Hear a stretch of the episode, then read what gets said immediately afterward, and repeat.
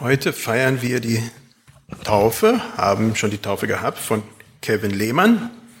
Und Taufen sind immer besondere Ereignisse. Und dieses Jahr dürfen wir nun die dritte Taufe feiern. Das ist viel Grund zur Freude.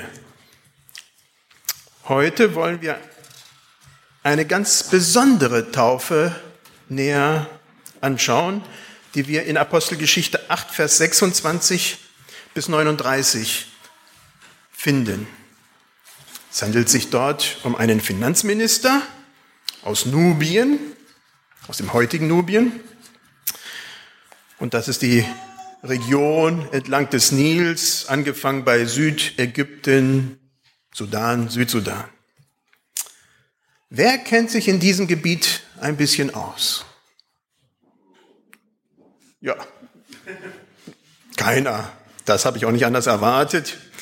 Ich habe schon seit Jahren großes Interesse an dem Gebiet, obwohl ich selber noch nie dort war. Aber ich habe mich schon im Studium und davor immer wieder die Bücher angeschaut, die sich da mit diesen Stämmen auseinandersetzen. Es leben sehr, sehr interessante afrikanische Stämme da und einige Kollegen, die mit uns bei Christliche Fachkräfte international gearbeitet haben, haben dort auch gearbeitet und von diesen berichtet. Leider ist es zurzeit ein Krisengebiet, es ist zu einem Krisengebiet verkommen. Zurzeit von dem Bibeltext, den wir heute lesen, war es noch anders.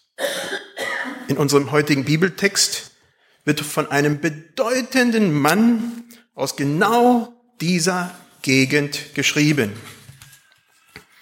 und von einem Mann, Philippus, der sich von Gott hat genau in diese Gegend schicken lassen. Besser gesagt, damals auf dem Weg, Heimweg dieses Finanzministers, auf dem Weg. Da steht, angefangen beim Vers 26, ein Engel des Herrn forderte Philippus auf, geh in Richtung Süden und zwar auf die einsame Straße, die von Jerusalem nach Gaza führt. Philippus machte sich sofort auf den Weg. Zur selben Zeit war auf dieser Straße auch ein Mann aus Äthiopien mit seinen Wagen unterwegs. Er war ein Hofbeamter der Königin von Äthiopien, die den Titel Kandake führte und verwaltete ihr Vermögen. Eben kehrte er von Jerusalem zurück wo er als Pilger im Tempel Gott angebetet hatte. Während der Fahrt las er ein Buch des Propheten Jesaja. Da sprach der Heilige Geist zu Philippus, geh zu diesem Wagen und bleib in seiner Nähe. Philippus lief hin und hörte, dass dieser Mann laut aus dem Buch, der Rolle, es war damals eine Rolle, aus dem Buch Jesaja las. Er fragte den Äthiopier, verstehst du eigentlich, was du da liest. Nein, erwiderte der Mann, wie soll ich das denn verstehen, wenn es mir niemand erklärt? Er bat Philippus einzusteigen und sich neben ihn zu setzen. Gerade hatte er die Sätze gelesen, wie ein Schaf, das geschlachtet werden soll, hat man ihn abgeführt. Und wie ein Lamm, das sich nicht wehrt, wenn es geschoren wird, hat er alles widerspruchslos ertragen. Er wurde gedemütigt, nicht einmal ein gerechtes Urteil war er seinen Peinigern wert. Niemand glaubte, dass er noch eine Zukunft haben würde. Denn man hat sein Leben auf dieser Erde vernichtet. Der Äthiopier fragte Philippus, von wem spricht der Prophet? Von sich selbst oder von einem anderen. Da begann Philippus ihm die rettende Botschaft von Jesus anhand dieses Prophetenwortes zu erklären. Als sie bald darauf an eine Wasserstelle vorüberfuhren, sagte der äthiopische Hofbeamte, dort ist Wasser. Spricht etwas dagegen, dass ich jetzt gleich getauft werde? Er ließ den Wagen halten, gemeinsam stiegen sie ins Wasser und Philippus taufte ihn. Nachdem sie aus dem Wasser gestiegen waren, entrückte der Geist des Herrn den Philippus. Der Äthiopier sah ihn nicht mehr, aber er reiste mit frohem Herzen weiter.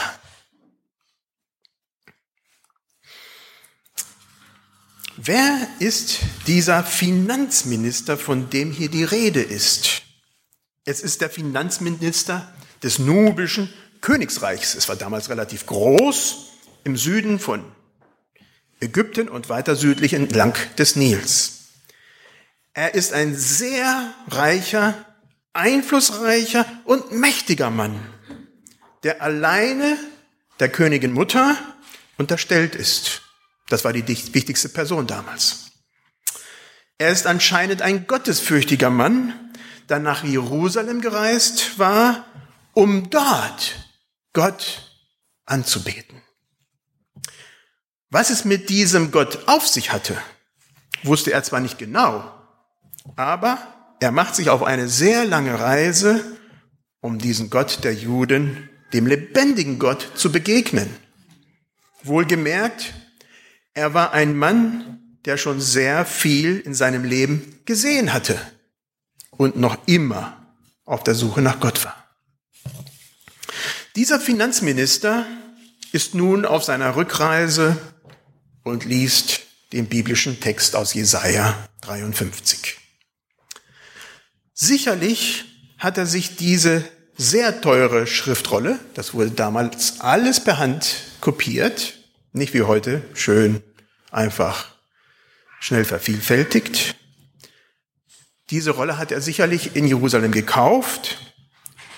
Und das ist auch nicht gerade ein einfacher Text.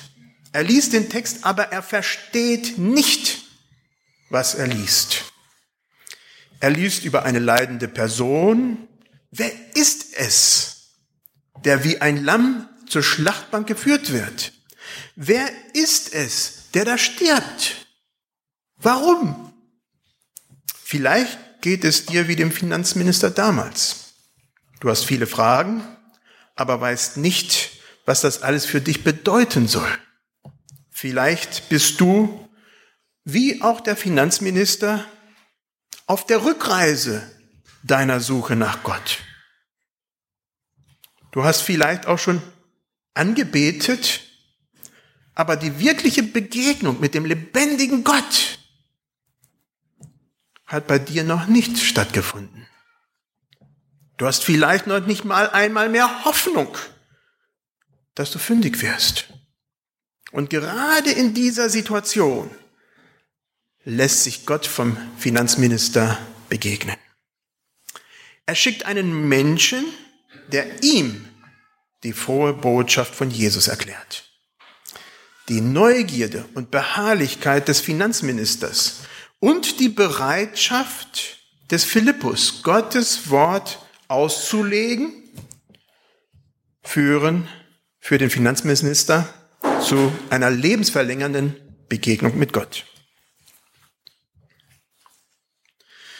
Philippus ist ein leidenschaftlicher Nachfolger Jesus, der eine führende Person der ersten Kirche in Jerusalem ist. Er wird an anderer Stelle sehr, sehr klar erwähnt.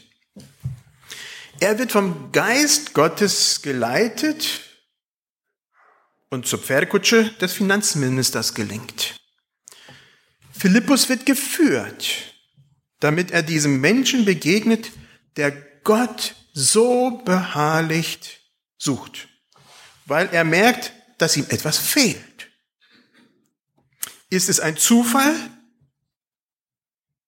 dass jeder einzelne von uns heute hier ist?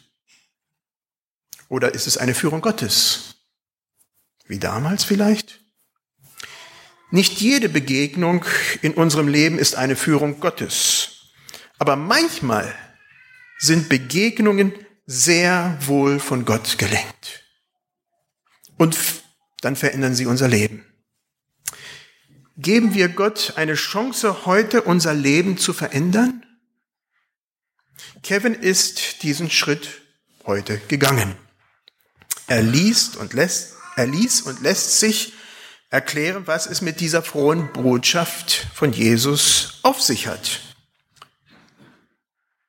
Mit wem identifizieren wir uns?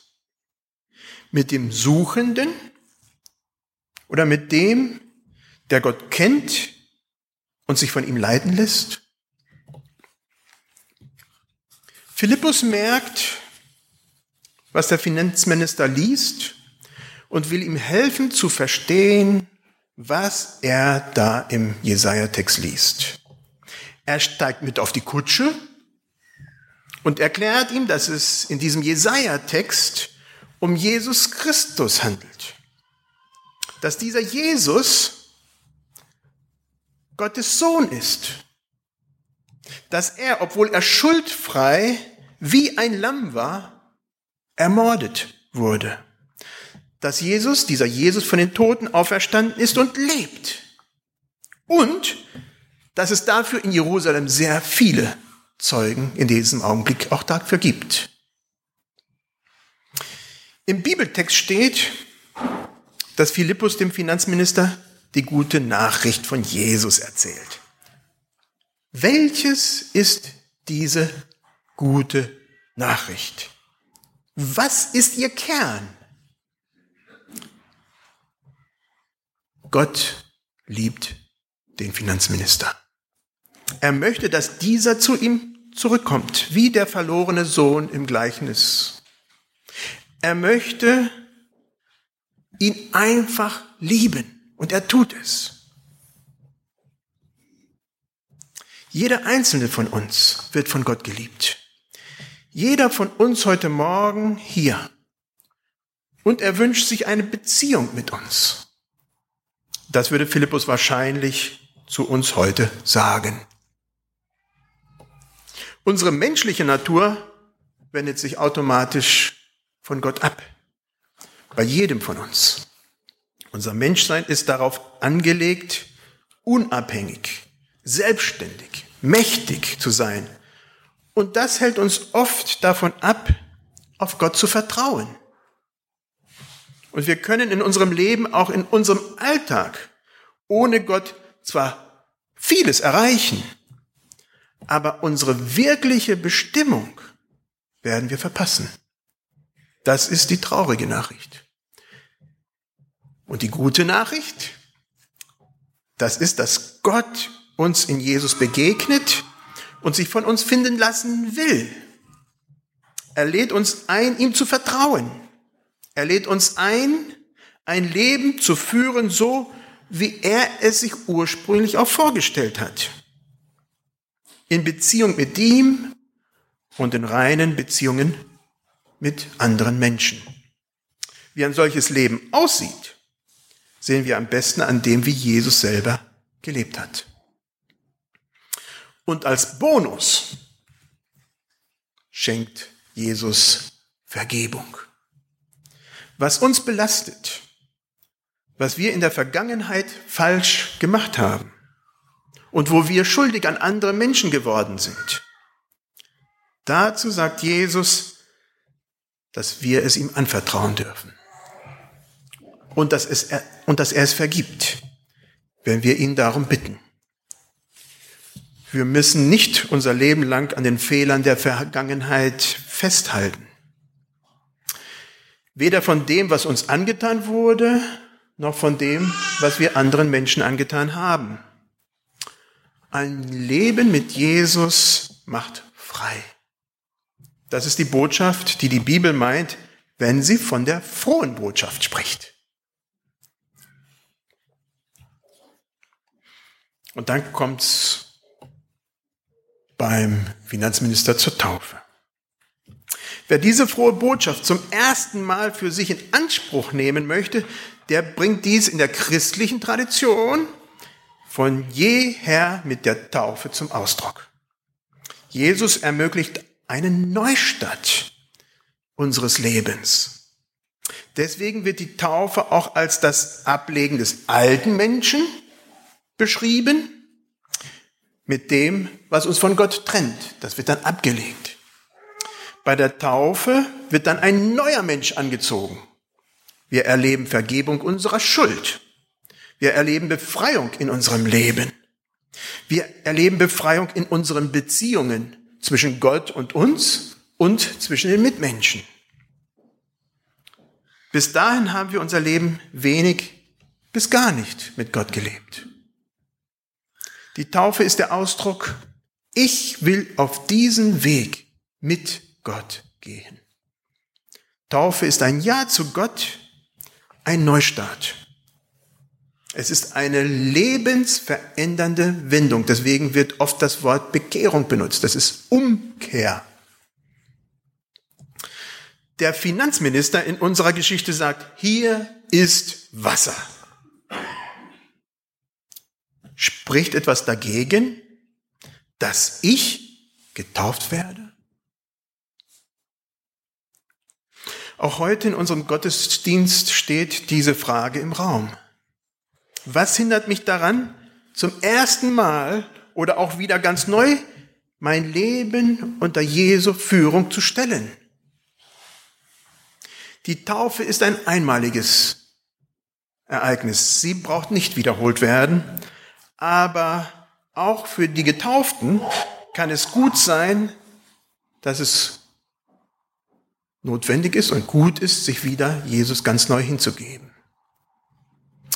Und für die noch nicht Getauften steht tatsächlich diese Frage im Raum. Was hindert mich, was hindert dich daran, getauft zu werden? Ich will ja nicht ganz spontan sein und sagen, kommt her nach vorne und dann geht's weiter. Das war damals sehr spontan. Philippus hat sicherlich einiges erklärt, aber es waren nicht seine Worte, die den Finanzminister hätten überzeugen können. Philippus hat sicherlich nicht versucht, den Finanzminister zu einem Weg mit Gott zu überreden. Und noch viel weniger hat er versucht, ihm die Taufe schmackhaft zu machen. Es war kein Überzeugungsakt. Es war die frohmachende Botschaft von Jesus Christus selbst. Durch das Wirken des Heiligen Geistes, die den Finanzminister angesprochen hat. Der Finanzminister will getauft werden und schiebt diese Sache nicht auf. Er merkt, dass es in seinem Leben dran ist sich ganz Gott hinzugeben. Es hindert ihn gar nichts, getauft zu werden, wenn es doch die wichtigste Entscheidung in seinem Leben ist, Christus nachzufolgen und Leben die Fülle zu erleben. Was soll da noch hindern können? Damit kommt es mitten auf dieser Reise zum Stillstand.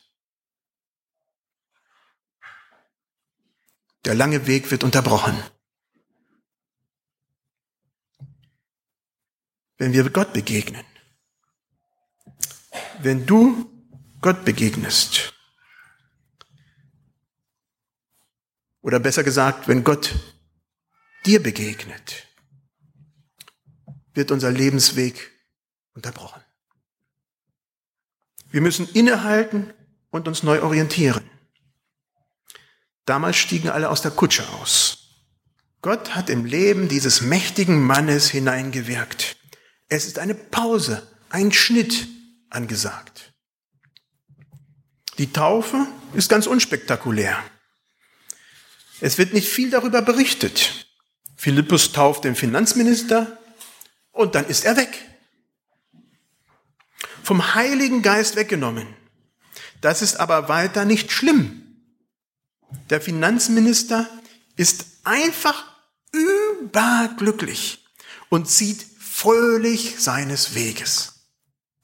Er hat endlich das gefunden, wonach er sich so lange gesehnt hat.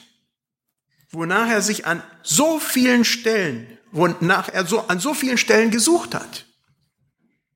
Er hat Gott gefunden. Gott hat ihn gefunden. Nun ist er wirklich fröhlich. Heute ist Taufe, Taufgottesdienst.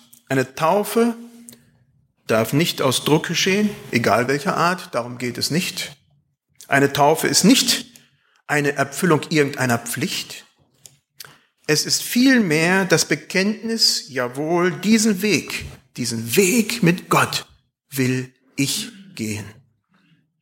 Es ist ein Bekenntnis.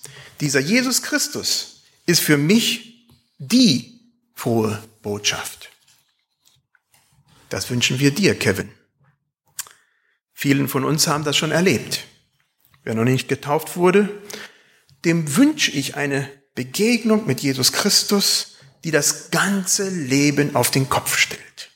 Die Begegnung, die wahrhaftig die frohe Botschaft für das eigene Leben ist. Das kann mit einem ganz unscheinbaren Gebet anfangen, indem man seine Zweifel vor Gott bringt. Oder wie beim Finanzminister, indem man aus der Bibel liest und noch nicht versteht, worum es geht. Das war der Anfang. Hier gibt's Wasser. Amen. Soweit möglich stehen wir auf zum Gebet.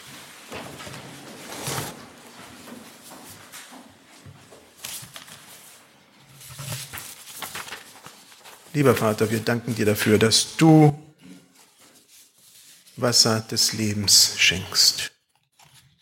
Wir danken dir dafür, dass du Leben schenkst, dass wir erleben durften, dass wir in dir Leben die Fülle haben, dass Kevin diesen Schritt heute gehen durfte.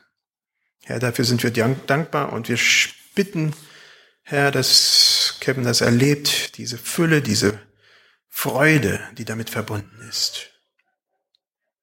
Jesus Christus, du bist in unsere Mitte gekommen, nicht um uns zu peinigen, nicht um uns zu schrecken, sondern um uns dieses Leben, die Fülle zu schenken. Und dafür sind wir unendlich dankbar. Amen.